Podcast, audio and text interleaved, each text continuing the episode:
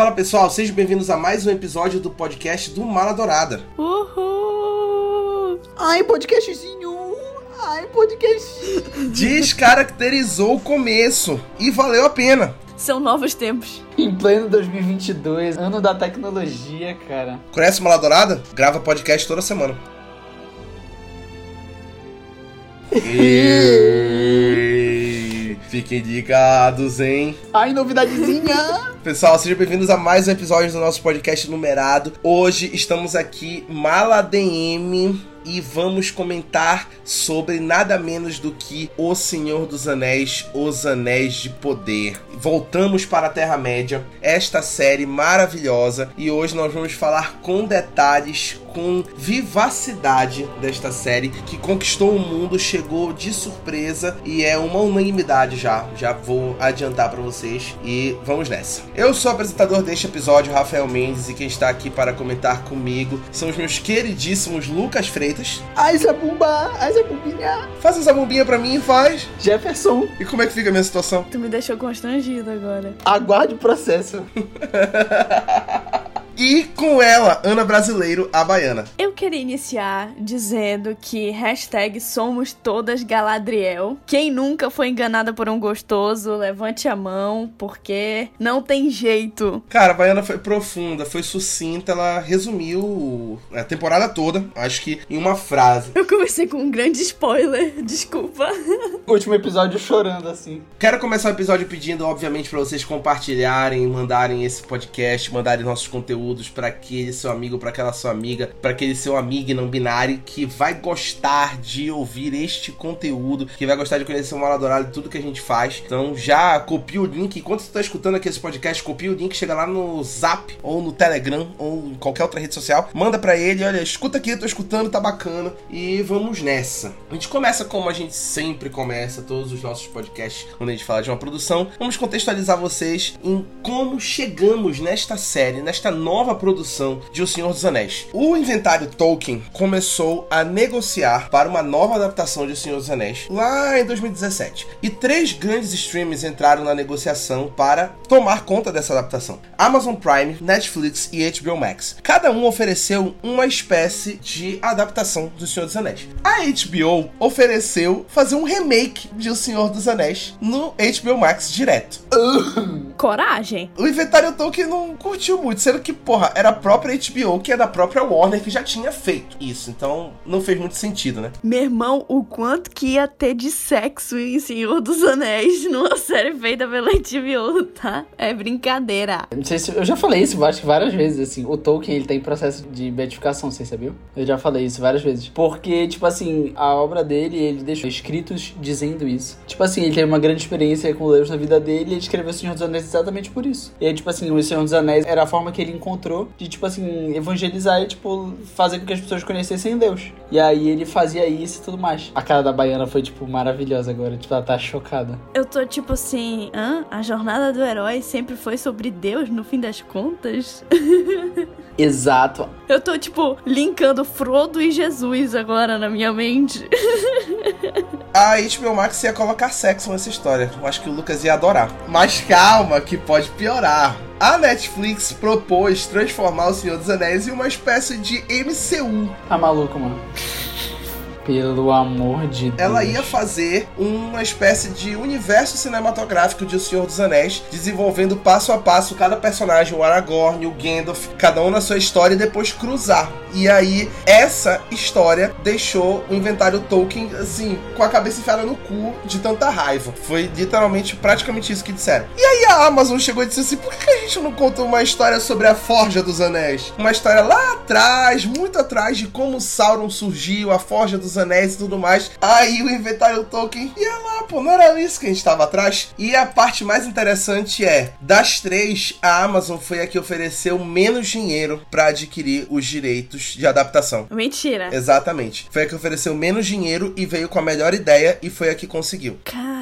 Caralho. Pechinchou. Por conta da ideia muito criativa da Amazon, a Amazon adquiriu os direitos de adaptar O Senhor dos Anéis lá em novembro de 2017. E ela montou um acordo de pelo menos cinco temporadas com um mínimo de orçamento de um bilhão de dólares, o que torna a série mais cara já feita na televisão mundial. Ou seja, ela pagou pouco para adquirir os direitos de adaptação, mas investiu um bilhão de dólares só na primeira temporada para fazer a série mais cara já feita. Começou a preocupar-se quando eles contrataram dois estreantes que nunca tinham feito nada na televisão, que é o J.D. Payne e o Patrick McKay. Esses nomes nunca foram escutados em lugar nenhum, mas eles foram contratados para ser os showrunners, nada menos do que os líderes criativos da série em junho de 2018. E aí ficou todo mundo assim, porra, peraí, os caras vão cagar o Senhor dos Anéis, será possível? Mas tá, vamos seguir. O Senhor dos Anéis foi baseado em apêndices do Tolkien, então não é em nenhum livro, nem o Hobbit, nem o Silmarillion, nem nenhum livro do Senhor dos Anéis, são em apêndices, são tipo documentos intervalares que o Tolkien escreveu dentro da história. E o Simon Tolkien, que é o neto do J.R.R. Tolkien, que é o escritor original, foi contratado para ser consultor da série. Então tinha alguém que tinha o entendimento da família, a autorização da família, do inventário Tolkien para guiar a produção de Os Anéis de Poder. Dentro do acordo feito entre o inventário Tolkien e a Amazon, foi estabelecido que não poderia ter nenhuma conexão explícita com a série de filmes produzida pela Warner, porque aí envolveria direitos cinematográficos, direitos de audiovisual, então não poderia ter nada a ver. Foi exigência do inventário Tolkien. Mas os showrunners, o Ben e o McKay, inspiraram completamente os visuais nos filmes, incluindo a trilha sonora. A trilha sonora de abertura da série foi composta pelo Howard Shore, que compôs a trilha sonora dos filmes e ganhou o Oscar pela trilha sonora dos filmes. Então ele voltou, compôs a trilha sonora da abertura da série e depois ele orientou o outro compositor, que é o Bear McCreary, a compor o resto da trilha sonora da série. Os showrunners fizeram isso porque eles entenderam que eles não podiam fazer nenhuma ligação explícita, mas eles também entenderam que tudo que foi feito de visual e sensorial em O Senhor dos Anéis, nos filmes, foi estabelecido como a visão que deve ser da Terra-média. E eles não queriam discordar disso. Eles acharam que o que já tinha sido feito ali estava perfeito e era desse jeito que tinha que ser. Então, por isso que foi completamente inspirado nos filmes. E aí eles escalaram um elenco internacional de vários países ao redor do mundo para vários papéis misteriosos que não foram revelados até muito perto da série e alguns não foram revelados até o último episódio da série. Foram revelados ao longo da produção. Achei simplesmente incrível contar a minha historinha até chegar em Anéis do Poder, né? Quando Anéis do Poder foi anunciada, eu nunca tinha visto O Senhor dos Anéis. Era uma falha de caráter minha, né? Nunca ter visto O Senhor dos Anéis. E aí, depois de várias insistências, eu fui lá e falei, não, cara, vou, vou vencer isso. Tipo assim, fiquei apaixonado. E aí comecei a ver Anéis do Poder. E a minha impressão, assim, logo de cara, tem algumas coisas, claro, que eu acho que tem de pontos negativos, mas a série como um todo, eu acho que ela é extremamente boa, sabe? Exatamente pelas coisas que o Rafa acabou de falar. Exatamente porque ela não tenta mudar nada, sabe? É, eu achei brilhante isso. É muito diferente, assim, eu até sinto essa diferença quando a gente vai falar, sei lá, da Casa do Dragão com Game of Thrones e Os Anéis do Poder com O Senhor dos Anéis. Porque eu vejo que há uma tentativa, pelo menos da HBO, de adaptar, de fazer um jeito que talvez não seja o mais correto. Mas eu gostei muito da visão que a Amazon colocou de tipo assim, cara, a gente não vai mudar, a gente não vai acrescentar nada. A gente vai trazer algo novo, trazendo e tendo como pontos base esse pontos base que a gente nunca vai mudar, que é toda a obra do Tolkien, né? Eu achei sensacional e isso trouxe uma segurança muito grande, né? Eles conseguiram explorar coisas que não existiam, não teriam sido expressamente, né, escritas em forma de história pelo Tolkien, somente são contos que ele escreveu em alguma parte da vida dele, mas tipo, a segurança que isso foi dando para a série de não mexer em nada, de continuar algo que já estava estabelecido e voltando no tempo, isso continuava já, já estando estabelecido por muito tempo. Eu achei que isso foi brilhante, assim. para mim foi sensacional a série, de verdade. Foi uma grande experiência. A partir daqui vem o famoso alerta de spoiler. Tirando o grande spoiler que eu dei no início. Tirando o grande spoiler que a Baiana deu no início. Se você não assistiu a primeira temporada de Senhor dos Anéis e dos Anéis de Poder até o final, volte, termine e depois continue este episódio do podcast, porque aqui nós falaremos pontos cruciais. Vamos começar falando do que eu já tinha adiantado no primeiro ponto. Direção de arte e figurino, eu achei que aí já valeu um bilhão de dólares investido na série. E eu achei que eles conseguiram fazer melhor. Melhor do que os filmes, tá? Originais. Porque assim, a gente tá falando da década de 2000, né? Quando rolaram os filmes. E, enfim, não tinha tanta tecnologia, não tinha tanto desenvolvimento para fazer o que eles fizeram agora. E com a bufunfa dá certo. Com dinheiro. Com dinheiro dá certo. Então, eu achei lindo toda a cenografia, toda a construção de mundo, assim, realmente, eu acho que Senhor dos Anéis a gente acaba, não sei, eu sempre senti um distanciamento maior em relação a Senhor dos Anéis e, por exemplo, em comparação com Harry Potter, que é uma outra saga que eu gosto muito de universo meio mágico, né? Não sei, eu acho que é, Senhor dos Anéis é aquela coisa mais medieval, mas também um pouco. Eu acho que é menos acessível. É, mais bruta. Sei lá. Eu nunca, nunca senti tão conectável assim comigo. E eu senti que a série conseguiu trazer mais pro nosso universo. E aí, tipo assim, é muito importante lembrar, e complementando o que a Baiana falou, a gente não tá falando que, tipo, os filmes são ruins e, tipo assim, que eles eram mal feitos, nem nada. Mas é realmente, tipo assim, a tecnologia de 2000 era muito limitada comparada à tecnologia que nós temos hoje, de CGI. E eu achei brilhante também isso que a Baiana foi falando, porque realmente, tanto se você pegar os livros quanto você pegar os filmes, são coisas muito difíceis, são coisas muito densas. Realmente exige um nível de, de você realmente querer ler isso, ou você querer ver, enfim. E eu não senti isso com os Anéis do Poder. Eu acho que foi que eles simplificaram de uma forma, nem simplificaram, mas tornaram tão atrativo, comum, vou colocar nesse modo assim, que foi muito fácil de você olhar e gostar das coisas que estão sendo feitas, de você olhar pra direção de arte, para você olhar e você falar, caramba, que lindo, sabe? E não parece que é tão distante. A todo momento eu falava, caramba, isso facilmente seria Nova Zelândia mil anos atrás, sabe? Tipo, que coisa legal. E é importante falar que a gente não tá dizendo que o que foi feito lá em 2000 é ruim, né? Foi incrível. E até hoje é muito impactante. Assistir O Senhor dos Anéis, tu ainda fica chocado de ver a série de filmes. Com o nível de produção que foi feito ali, porra. Ninguém nunca vai criticar o trabalho do Peter Jackson. Longe de mim, não tô doido, porra. Mas é um absurdo que eles conseguiram fazer com essa tecnologia agora, em 2022, de conseguir inovar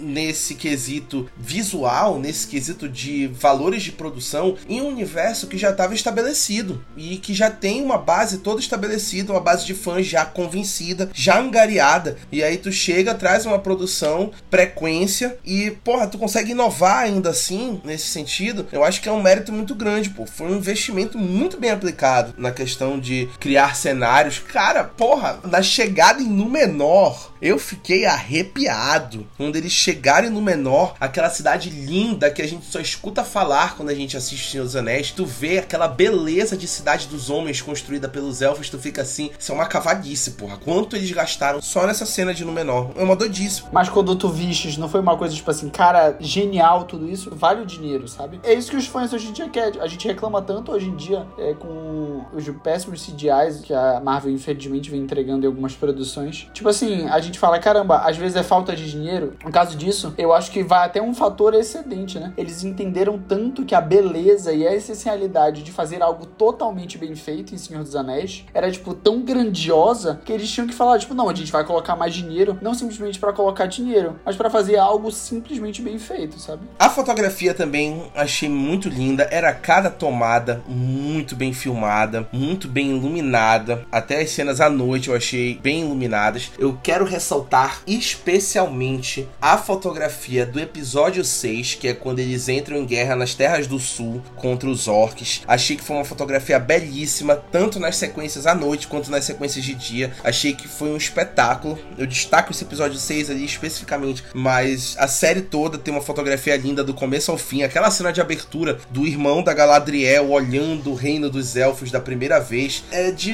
encher os olhos. Tu fica extasiado com a beleza de cada cena filmada a cada episódio. A real é que eles fizeram uma série muito cinematográfica. Aí é que tá. E aí deixa os cinéfilos malucos. Mas é isso. Tipo, normalmente séries de TV são filmadas de uma forma mais bruta. Assim, de uma forma mais. É aquela coisa que a gente consome no dia a dia, sabe? Ela não quer inovar, ela não quer. Claro que muita coisa mudou, né? Hoje em dia a gente tem muitas séries cinematográficas, mas assim, o cerne da série de TV é esse. É aquela coisa, o diálogo. Filma uma pessoa, filma outra, dia filma a cara de uma, filma a cara de outra, enquanto que os Anéis de Poder justamente veio com uma proposta totalmente diferenciada e querendo inovar mesmo em todos os takes. Eu também queria destacar, a gente acabou esquecendo, mas e falando de cinematografia e também de direção de arte, os pés peludos, gente, os hobbits nossa, eles pegaram meio que a grande identidade de Senhor dos Anéis, porque Senhor dos Anéis a gente tá sempre ali, né, na Vila dos Hobbits e tudo mais, e conseguiram dar uma nova roupagem para isso e ficou tão bom quanto, ficou lindo, sabe? Toda a dinâmica deles serem nômades e a, a vestimenta deles, o cabelo sempre tem alguma coisa da natureza. Nossa, para mim ali aquela parte era a parte mais linda, apesar de Númenor ser, enfim, incrível e belo, eu achei também a parte do dos pés peludos a mais incrível. Os efeitos visuais da série, porra, fica até redundante ficar falando que tava tudo perfeito, né? Mas eu tenho que falar ponto a ponto. Os efeitos visuais da série foram espetaculares, como a Baiana falou. Habitualmente a gente não vê tal nível de cuidado com esse trabalho em televisão. Eu acho que a série que mais teve esse nível de cuidado, diria que foi Game of Thrones, que foi a série que revolucionou a televisão, sem dúvida. O nível de produção, o nível de detalhismo na televisão foi Game of Thrones que revolucionou. Cara, é bizarro ver como eles tiveram muito cuidado com os efeitos visuais nessa série, até os efeitos práticos que foram utilizados de fazer maquiagens. Todos os efeitos em geral que foram aplicados na série são muito bem feitos e são muito críveis, né? O que eu gosto de efeitos visuais, efeitos práticos é quando tu sabe que é, mas não fica escancarado que é. Tu não fica pensando o tempo todo enquanto tá assistindo que, porra, isso aqui é efeito visual, porra, isso aqui é efeito prático. Tipo assim, tu leva na naturalidade de tão bem feito que é. Quando fica aquela coisa, tipo assim, escancarada que aquilo é efeito visual, efeito prático, aí eu acho que não foi bem feito. E eu não sinto que isso acontece em Senhor dos Anéis. Eu acho que fica muito bem detalhado. Também queria ressaltar a história adaptada. Como a gente já falou no começo, a Amazon trouxe a melhor proposta de adaptação dentro desse universo. A gente já explorou o Senhor dos Anéis, a gente já explorou o Hobbit, não tinha nada a ser explorado dentro desses dois universos. E aí eles voltam muito para trás para mostrar algo que a gente só tinha ouvido falar nos filmes, que é sobre a Forja dos Anéis, sobre o nascimento de Sauron, sobre a cidade de Númenor, sobre como Galadriel e Elrond viraram tão ranzinzas, como surgiu o maior mago da mitologia de O Senhor dos Anéis, como eles adaptaram essa história foi de uma maneira sensacional. Acho que eles tiveram muita paciência, eles tiveram muito cuidado na adaptação da história, e eu acho que eles levaram a sério a ideia de que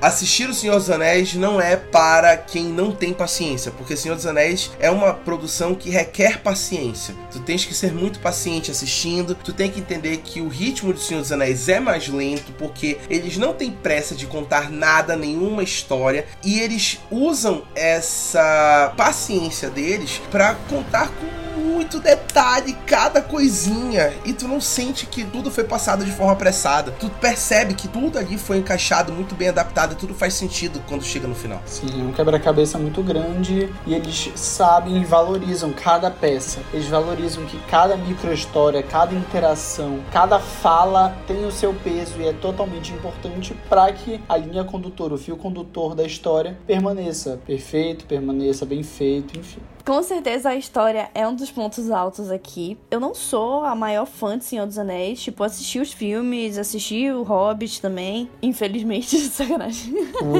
assisti o Hobbit também.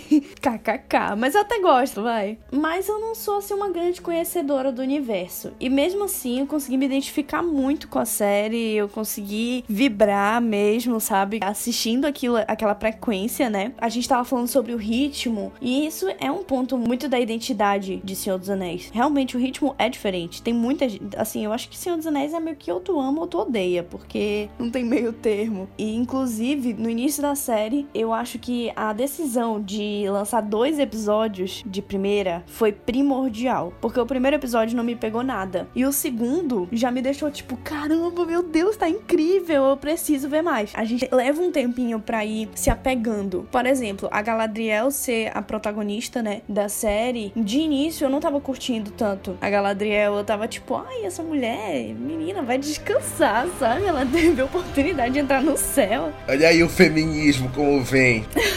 o feminismo.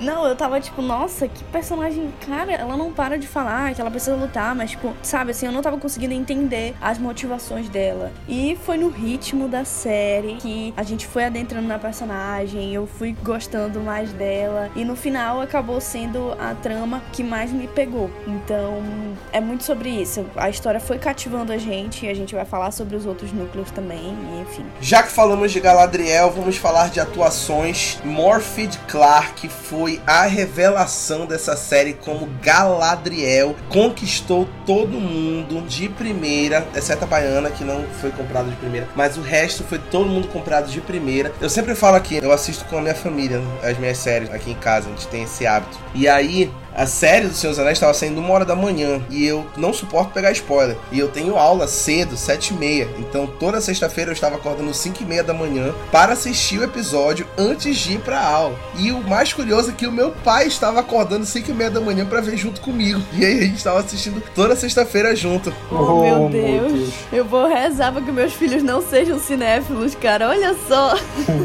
o trabalho que dá essa porra. Dá um trabalho, porra, tu é doida? E o meu pai ficou apaixonado pela Galadriel desde o primeiro episódio. Ele achou ela fascinante, ele achou ela forte e achou que ela tinha o espírito necessário de uma protagonista. Eu acho que a Galadriel tem tudo isso. E ver essa versão nova da Galadriel guerreira, porra, foi um grande acerto e eu acho que não teria sido tudo isso sem a atuação da Morphe Clark. Ela entregou tudo ali no papel. E tu percebe que ela dá uma atuação que ao mesmo tempo considera era o que a Kate Blanchett fez na trilogia dos filmes, mas ela dá ali a impressão dela. Ela coloca a versão dela da Galadriel, enquanto ela se inspira na versão da Galadriel que ficou famosa. E eu acho que ela fez isso de uma forma magistral. Foi completamente convincente o arco da Galadriel até o final, inclusive com o que a Baiana falou, que somos todas Galadriel, tu sente até o final cada detalhe desse arco. E eu acho que ela foi, sem dúvida nenhuma, a estrela da série, não tem discussão. Não, e foi muito legal o desenvolvimento da personagem pro que a gente viu da Kate Blanchett, né? Porque assim, na trilogia original, a Galadriel ela é muito aquele espectro, né? Ela é meio que assim uma divindade que vem abençoar a jornada deles, vem ali, dá os conselhos dela e vai embora, né? Fica aquela coisa meio mística. E aí a gente vê toda a humanidade dela, é muito incrível. Eu queria destacar outras atuações. Robert Aramayo, que curiosidade, também está em Game of Thrones. Ele faz o jovem Ned Stark nos flashbacks. Verdade! Então ele conseguiu estar presente nas duas medievais, né? E aí ele interpretou incrivelmente o Elrond também, que me agradou muito a interpretação do Elrond, porque como eu falei, o Elrond ele é um personagem ranzinza em O Senhor dos Anéis, então é muito bacana entender como é que ele saiu desse personagem super esperançoso, que tem uma amizade com os anões, que faz de tudo ali para salvar os elfos e tudo mais, para aquele personagem que, tipo, você não confia muito nas pessoas quando tá lá no Senhor dos Anéis na versão do Hugo Weaving, né? E eu achei que ele entregou muito bem ali a atuação atuação dele. Eu achei que ele saiu ali de um mero ator que interpretou um grande personagem num flashback para um ator que ganhou mais destaque, né? E claro, ele passou longe de ser o protagonista da série, mas no arco dele, ele entregou tudo que ele tinha. Eu achei que também foi muito bacana. Definitivamente, estou 100% de acordo. Elrond também ganhou meu coração. Elrond, ladrão, roubou meu coração. Ismael Cruz Córdova como o elfo Arondir que é o elfo arqueiro, o antecessor do Legolas. Achei que ele também fez um belíssimo trabalho, especialmente por ser um ator latino e aí ganhando espaço, né? Ele foi um dos atores que mais sofreu com retaliações aí dos trolls de internet quando estreou O Senhor dos Anéis, porque ele é um ator latino, de pele preta, e ele estava interpretando um elfo, e aí todo mundo começou a dizer assim: ah, não existe elfo preto. Aí depois rebateram: não existe elfo, porra, que isso? É, porra, onde que tá escrito isso? Gente, eu preciso falar que homem belíssimo. Meu Deus, eu ficava hipnotizada. Então foi por isso que tu fez essa cara quando eu falei dele, né? Maravilhoso, mas eu também. É muito legal ver esse antecessor do Legolas. É, o Legolas sempre foi meu personagem favorito da trilogia original. Então eu gostei muito dessa representatividade aí do elfo arqueiro. E com certeza ele mandou muito bem. Gente, tipo assim, não tinha quase ninguém conhecido nessa série, né? Todos os atores, tipo, mandaram muito bem e estão no início da carreira, inclusive os showrunners. Nossa, como pode? Como pode ter dado tão certo? Dinheiro, pô. Dinheiro, pô. Jeff Bezos. Conhece? O segredo, então, é dinheiro? É isso? É só dar dinheiro que pronto? Conhece Jeff Bezos? Ele tá construindo um monte de Alexa. Aí tá lá o Jeff Bezos na sala dele. Ficaram falando mal dos meus produtos. Tá aí, ó. Parece que temos uma grande fã de Orlando Bloom aqui, né? É sou foda. mesmo, sou mesmo. Outros atores que também ganharam muito destaque foi a Markela Que faz a Nori, a maior dos pés peludos. Nori, rainha e o resto nadinha. Eu achei ela fantástica. Não poderia deixar de falar dela também, porque eu achei que ela fez um belíssimo trabalho. Contracenando com o nosso queridíssimo Daniel Wayman, que é o estranho, que ganhou o coração de todo mundo, especialmente no episódio final. Gente, quem não chorou com as cenas do estranho no último episódio tá maluco, maluco. E o Daniel Wayman fez tudo, tudo. Nesse episódio final, ele entregou tudo que ele tinha, velho. Eu preciso contar aqui no podcast que enquanto eu assisti o último episódio, eu fui mandando meu react ao vivo pros meninos, pro Rafael e pro Lucas, e tem foto minha chorando na cena. É igual se eu pudesse colocar, fazer em forma de, de áudio isso. É igual. Ai, maravilhoso. Mas realmente, cara, tenho achado assim, tipo assim, os últimos episódios foram coisas de tirar o fôlego, assim. E eu acho que foi um ponto muito alto. Não que a atuação não tenha sido boa no resto da série, né? Mas eu acho que eles conseguiram chegar num ápice e todo mundo tá, tipo, muito bem, assim. Todo mundo tá, tipo, realmente muito dentro, sabe? E aí é bizarro. E por último, o nosso malvado favorito, Charlie Vickers, o Halbrand. É um ponto sensível pra Baiana. Cara, não fala dele, não fala dele, por favor. Juro, todos foram Eu enganados. caí direitinho, que ódio. Eu caí direitinho também, sério. Olha onde eu vim parar. Mais uma vez, meu coração. Ele enganou todo mundo. Que atuação fenomenal. E aí a gente já emenda, já que a gente já falou aqui de Daniel Wayman e Charlie Vickers, a gente já emenda na belíssima construção de dois personagens que se mantiveram misteriosos ao longo da temporada. É um bom e um mal, que a profecia já dizia que na Terra iria chegar um bom e um mal juntos. E os dois chegam e a gente não sabe quem é quem até chegar no último episódio e descobrir de fato, depois de muitas dicas, na belíssima construção do estranho como Gandalf e de Halbrand como Sauron, que foi chocante até o último episódio. Foi assim, uma partida de futebol, final de campeonato, até os 45 do segundo tempo, tu naquele nervosismo, e quando tu descobre finalmente o que é, tu fica assim, bestificado pros dois lados. Tanto quando tu descobre que o estranho é o Gandalf, quando tu descobre que o Halbrand é o Sauron, é a mesma sensação de êxtase e de desespero. E assim, antes da gente descobrir que o estranho é o Gandalf, a gente descobre que ele é o Sauron, né? Porque aquelas bichas lá que aparecem falam que ele é o Sauron. E aí nessa hora eu fiquei tão decepcionada. Porque eu fiquei tipo, não, não pode ser. Não fizeram todo um arco pro estranho pra no final ele ser o Sauron. Que ódio, eu tava odiando. E aí, enfim, né? Teve o grande plot. Nossa, meu Deus. Em tudo eu falo que é o ponto alto da série, né? Enfim, a, série, é, o ponto, alto. da série.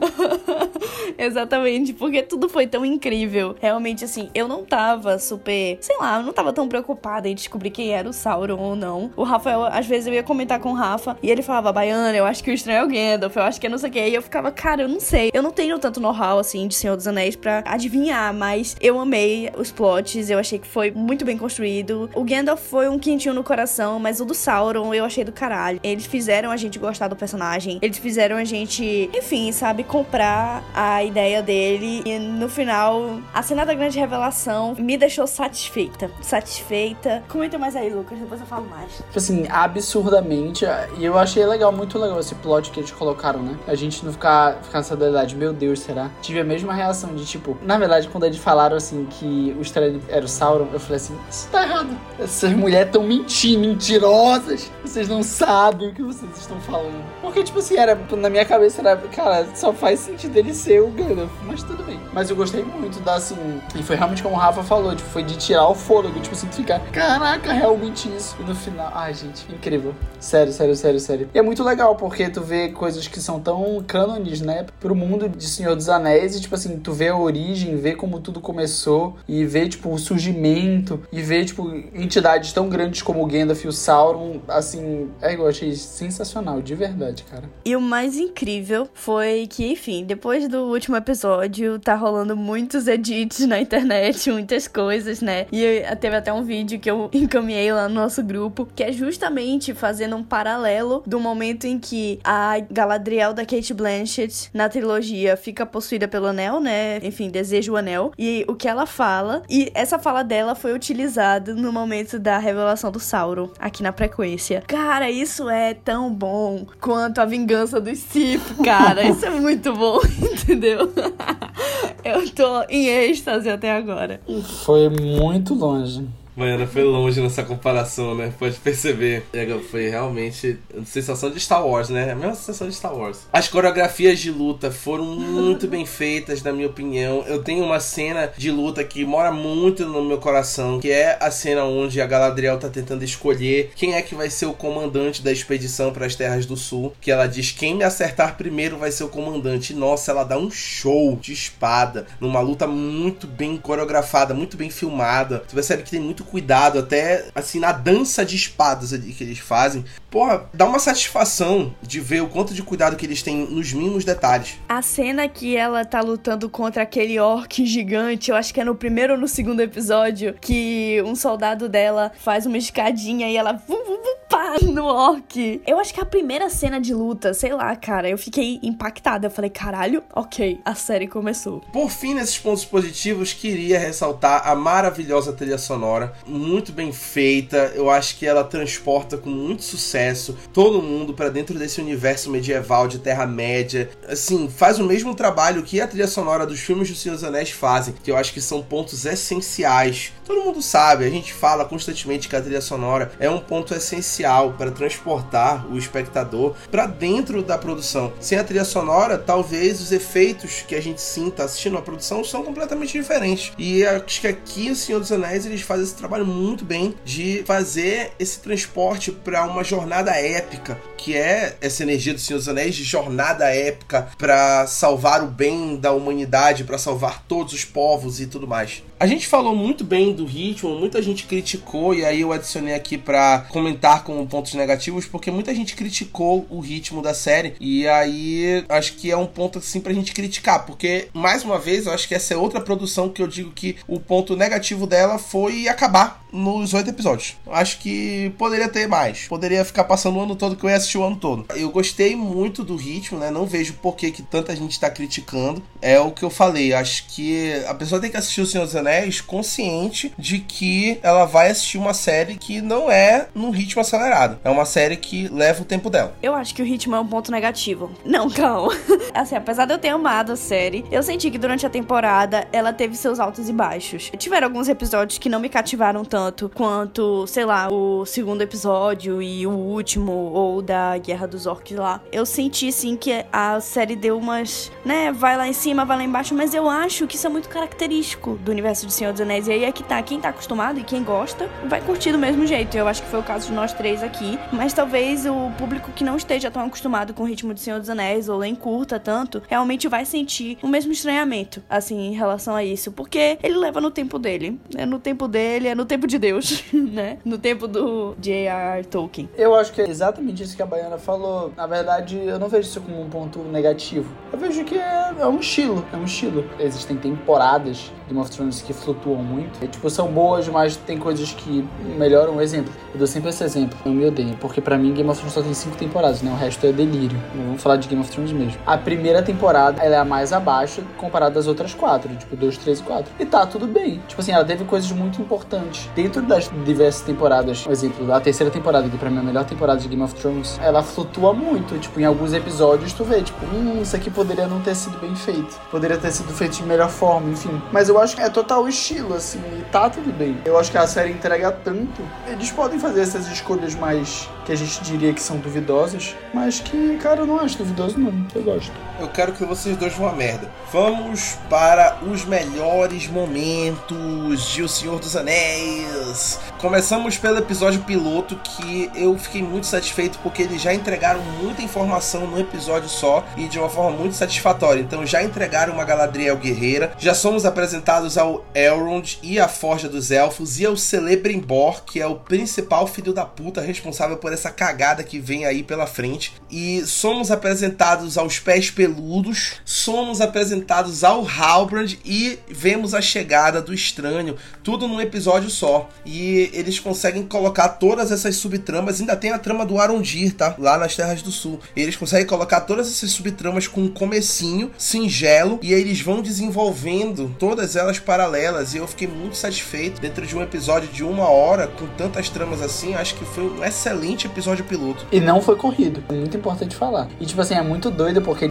seria facilmente uma coisa que pessoal, caramba, mano, eles só estão empurrando coisa, sabe? Mas eles colocaram de maneiras tão sutis. Eras, vou expor a Ana Beatriz brasileira acabou de digitar no chat que odiou o primeiro episódio, prefere o segundo. Eu não disse que eu odiei. Eu disse que eu preferi o segundo. Basicamente foi o que tu falou. Cara, falei mais cedo, pra mim a chegada no menor foi um ponto altíssimo. Eu acho que foi ali onde exalou muito bem todo o dinheiro que foi gasto em O Senhor dos Anéis, os 1 bilhão de dólares. Acho que no menor foi o exemplo mais claro disso. Foi lindo, foi lindo. Toda a estética de Númenor em todas as cenas que eles passaram no menor, acho que foi de uma beleza impressionante de todos os ângulos, na minha opinião. Outra cena excelente foi a Guerra pelas Terras do Sul. Falamos da fotografia dessa cena mais cedo, mas gostei muito que foi um episódio inteiro dedicado para essa guerra. Achei que foi muito justo, dada a dimensão dessa situação, a dimensão desse evento. Acho que eles não poderiam ter colocado como uma das tramas de um episódio. Acho que deveria ter sido uma trama única de um episódio só, que foi como aconteceu. Foi totalmente o episódio 6 e eu fiquei muito satisfeito com essa escolha narrativa de terem feito um único episódio só nessa guerra, em todos os pontos dessa guerra, em vários momentos, e os povos se preparando, os orcs chegando. Achei que foi uma excelente escolha narrativa. Mostrou aí um respeito de tempo muito grande que a gente geralmente não vê em séries. O tempo sendo respeitado, né? Essa noção de tempo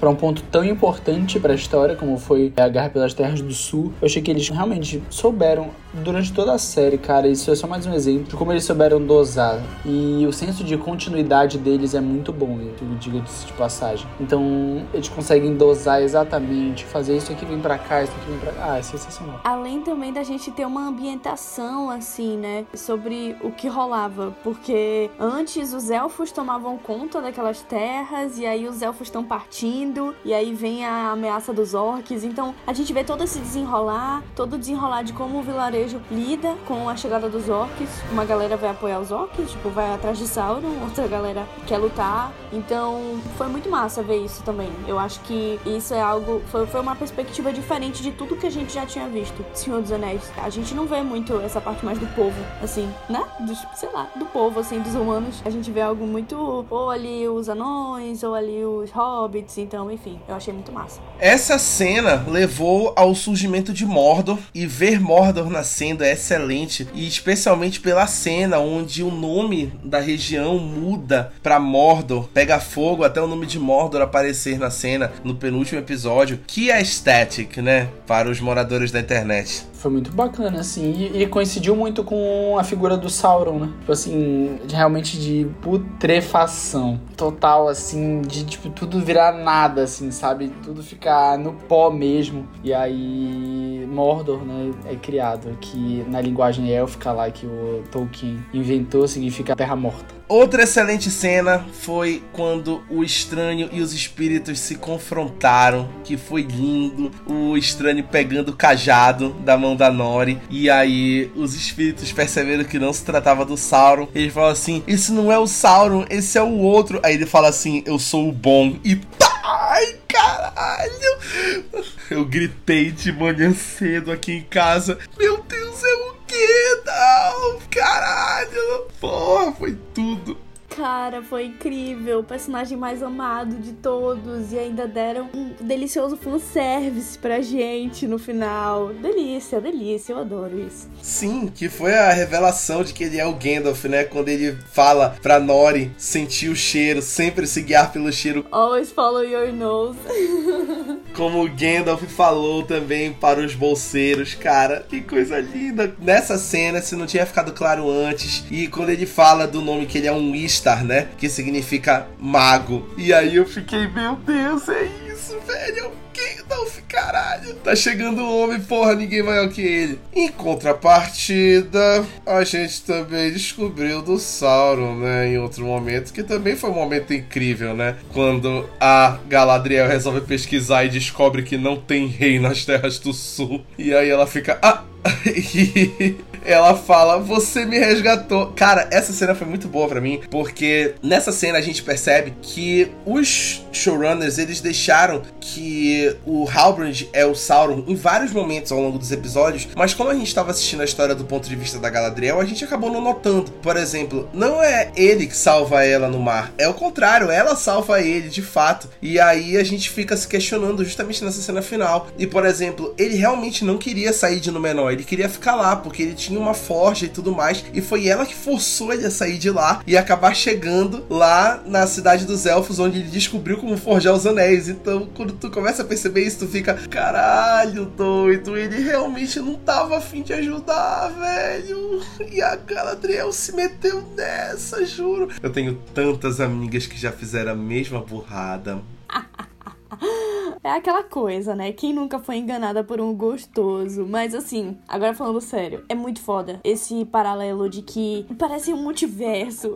parece o efeito borboleta, tá ligado? Tipo a Galadriel que acabou criando o Sauron, entendeu? E não o contrário, sabe? Isso é muito incrível. Genial. E inclusive na hora que ele fala que ele queria ela como rainha, né? E aí ela fala: Você será o meu rei das trevas. Aí ele: Não serei das trevas se você estiver ao meu lado. Gente, juro, como não chipar este casal completamente inimigos? Ai, não, e eu fiquei a série toda, né, gente? Ai, eu iria. Ai, quem não iria? Sacanagem, sacanagem. não, não, mas calma. Eu fiquei a série toda esperando o beijo deles. Por isso não aconteceu. Inferno, ele tinha que ser o Sauron. Eu queria tanto que eles se beijassem. Ai, mas enfim, né? Ele é do mal, mas ele é bom. Eu também chipei, agora vai ficar nesse negócio de nunca foi, né? É complicado. Cara, a Forja dos Anéis no final, achei que foi linda a cena. Muito emocionante dos Anéis dos Elfos sendo forjados. Foi especial. Achei que foi muito especial ver como é que começou ali toda a cagada dos anéis. Finalmente os anéis que dão o subtítulo da série. E é legal ver aonde isso vai levar, né? Porque a gente sabe que esses anéis vão cada um para um canto, né? Um fica com Elrond, outro vai pro Gandalf e outro fica com a Galadriel. Então é muito doido isso. E já vê como é que vai se desenhando aí. A gente não sabe até onde essa série vai chegar, mas já vê de que ponto eles estão saindo. Realmente muito interessante. Para finalizar a série já está com uma segunda temporada confirmada, que inclusive já está sendo filmada neste momento, já está confirmada faz um tempinho, mostrando aí que o investimento da Amazon deu certo, só vai ser maior e aí a gente vai ver caminhos sendo percorridos aí nesse futuro. E aí os showrunners já disseram que eles vão explorar mais do Sauron na segunda temporada, de onde ele saiu e para onde ele quer chegar e tudo mais. E a gente vai conhecer mais personagens, mais caminhos até a gente chegar o mais perto possível dos personagens personagens que a gente já conhece e da história que a gente já viu. Então a gente pode chegar, talvez, em personagens que não apareceram aqui, mas que a gente gosta tanto, tipo os Bolseiros, o Smeagol, nunca se sabe. O Legolas, aí sim, mano. Aí a baiana vai surtar. Aí sim, man. Cara, estão vendendo muito Alexa, né? É isso. Mas eu tô animada. A baiana assim, perto de dormir. Ah, essa Ecodote, né? Exatamente. E outra coisa, Anéis de Poder lançou juntamente com Casa do Dragão, né? E eu queria comentar o quanto que, nossa, o lançamento dos episódios de Anéis de Poder me deixava bem mais animada e empolgada do que Casa do Dragão. Eu e o Rafa comentamos isso e é real. Eu tô muito empolgada para essa segunda temporada. Eu também. Eu achei que foi muito mais empolgante, muito mais bem construído. Acho que esse cuidado, né, esse detalhismo, essa paciência de desenvolver tudo muito bem, ganha de A Casa do Dragão nesse sentido, né? É, É lindo. lindo, é né? A lindo. gente reclama muito A Casa do Dragão que o roteiro às vezes ele é conveniente, que o tempo não é respeitado. E aí quando tu olha assim o preciosismo que a gente vê em O Senhor dos Anéis, tu fica assim, caralho, mano, é pra isso que a gente paga streaming, né? Exatamente. E assim a gente encerra o nosso episódio sobre O Senhor dos Anéis, Os Anéis de Poder. Queria agradecer aos comentários do Mala DM, Lucas e Baiana, que estão aqui reunidos comigo para comentar essa belíssima série, morrendo de sono. Estamos comemorando o mês do Halloween, por isso que fizemos essa referência aqui de Todo Mundo em Pânico. E compartilhamos o mesmo neurônio. O mesmo neurônio aqui às meia-noite de uma quarta-feira, o mesmo neurônio funcionando aqui em sincronia. Não poderíamos deixar de comentar esta produção maravilhosa que foi O Senhor dos Anéis dos Anéis do Poder, por isso fizemos esse episódio e esperamos que vocês tenham curtido a série tanto quanto nós e curtido esse episódio do podcast tanto quanto a gente curtiu fazer e falar dessa série maravilhosa e já dizer que estamos muito ansiosos para a segunda temporada e se estão filmando agora a gente espera que lance já em 2023, é o mínimo que eu espero de Jeff Bezos. Eu acho bom. Eu acho bom. Jeff Bezos, eu nunca te pedi nada. E também queria agradecer aos nossos fiéis ouvintes, os nossos fiéis seguidores que acompanham todos os conteúdos que a gente produz e pedir como sempre para vocês indicarem a gente pro seu amigo, pro seu amigo, pro seu amigo conhecer o Maladourada, porque a gente faz muita coisa e dá muito trabalho, vocês nem imaginam o quanto, mas toda vez que alguém fala com a gente que gosta, é sempre gratificante. Então, sigam os nossos conteúdos, temos críticas, temos especiais de todo tipo. A gente tem críticas exclusivas e conteúdos exclusivos no nosso site maladourada.com.br. Então, fiquem ligados lá no site. E claro, como sempre, escutem nossos podcasts, não só este aqui, o podcast numerado. Temos 30 minutos de soco sem perder a amizade. Os fãs estão cobrando. Temos um episódio nesse 30 minutos que ainda não saiu, que tá devendo aí, que promete uma porradaria sem igual, como nunca antes vista nesse programa. Também temos os melhores e piores filmes do mundo. Voltaremos com esse programa também. Vamos falar aí de cada filme grotesco. Valkyras está voltando e com integrantes novas, hein? Que a gente já está aí para escolher quem será a nova Valkyria que vai compor aí este time de mulheres no audiovisual que compõe este programa sem igual. O Raio também virá com episódios novos, o programa de animes, que faz muito sucesso. Ninguém acima dos animes, ninguém acima dos otaku. E nada menos do que em cena, que semana que vem escutaremos o último episódio de A Casa do Dragão, primeira temporada, comentado de forma magistral Joga, pela joga. equipe e apresentado pela Ana Brasileiro. Que, porra, a Ana Brasileiro deu um show nessa temporada de em cena. Ah. Ela foi indiscutivelmente a melhor apresentadora que em cena já teve, de longe. Semana que vem ela coroa essa temporada de 10 episódios com este episódio final, desta ansiedade máxima. Então escutem o nosso Badalado em Cena, que é a temporada de podcasts mais escutada da história do Maladourada. Fez sucesso como nunca. Depois dessa propaganda toda, só posso pedir pra vocês continuarem sugerindo coisas pra gente, continuarem ligados, que vem muita coisa por aí. E até o próximo episódio de podcast. E tchau! Tchau! Tchau.